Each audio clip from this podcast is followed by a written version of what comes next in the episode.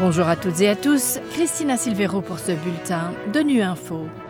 Au menu de l'actualité, nous revenons sur les propos de la coordinatrice principale de l'ONU pour l'aide humanitaire et la reconstruction de Gaza au Conseil de sécurité. Il faudra des dizaines de milliards de dollars et des décennies pour reconstruire l'économie de Gaza, selon le dernier rapport de la CNUSED. Enfin, Haïti compte désormais près de 315 000 déplacés par les violences des gangs. Plus de la moitié sont des enfants. La coordinatrice principale de l'ONU pour l'aide humanitaire et la reconstruction de Gaza a présenté son premier exposé au Conseil de sécurité mercredi, tel que prescrit son mandat. À l'issue de sa rencontre à huis clos avec les 15, Sigrid Kaag a affirmé que son premier compte rendu avait notamment abordé la question de comment faire plus, voire différemment, pour renforcer l'aide à la population civile à Gaza, en détaillant des options possibles, notamment terrestres par Israël, la Jordanie et l'Égypte. Sigrid Kaag qui a également évoqué l'établissement éventuel d'un mécanisme de vérification de l'aide dès que les conditions le permettront. Actuellement, il n'y a pas d'espace, étant donné qu'il n'y a pas de cessez-le-feu et que le conflit fait rage, pour avoir des observateurs dans toute la bande de Gaza travaillant avec les agences afin de voir, de vérifier et de contrôler comment et à qui l'aide est distribuée. Cela s'inscrit dans le cadre des mandats des agences.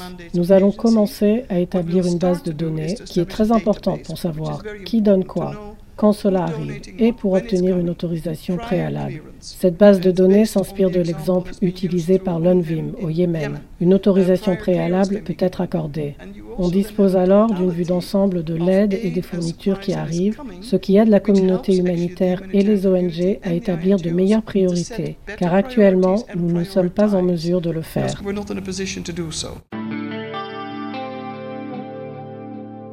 La reconstruction de Gaza, quand le conflit actuel sera terminé, prendra des décennies et coûtera des dizaines de milliards de dollars. C'est l'avertissement contenu dans un rapport publié ce mercredi par une agence des Nations Unies, la CNUSED. Jérôme Bernard nous en dit plus. Le rapport publié par la CNUSED met en évidence le niveau sans précédent de destruction de l'économie de Gaza. En utilisant des images satellites et des données officielles, la CNUSED estime que l'économie de l'enclave palestinienne s'était déjà contractée de 4,5% au cours des trois premiers trimestres de 2023. L'opération militaire israélienne a considérablement accéléré le déclin et précipité une contraction du produit intérieur brut de 24% sur l'ensemble de l'année. Le rapport indique que si l'opération militaire actuelle devait prendre fin immédiatement, que la reconstruction commençait tout de suite et que la tendance de 2007 à 2022 se maintenait avec un taux de croissance moyen de 0,4%, il faudrait à Gaza jusqu'en 2092 rien que pour retrouver les niveaux de PIB de 2022. Même avec le scénario le plus optimiste, selon lequel le PIB pourrait croître de 10% par an, il faudrait encore attendre 2035 pour que le PIB par habitant de Gaza atteigne le niveau de 2006, soit avant le blocus. La CNUSED estime donc qu'il faudra dizaines d'années et des dizaines de milliards de dollars pour reconstruire Gaza et relever son économie. La recrudescence de la violence armée en Haïti a déclenché une profonde crise humanitaire et dans son sillage, quelques 314 000 personnes ont été contraintes de fuir leur domicile pour se réfugier ailleurs, dans la capitale et en province. Les agences humanitaires de l'ONU sonnent l'alarme, plus de la moitié sont des enfants.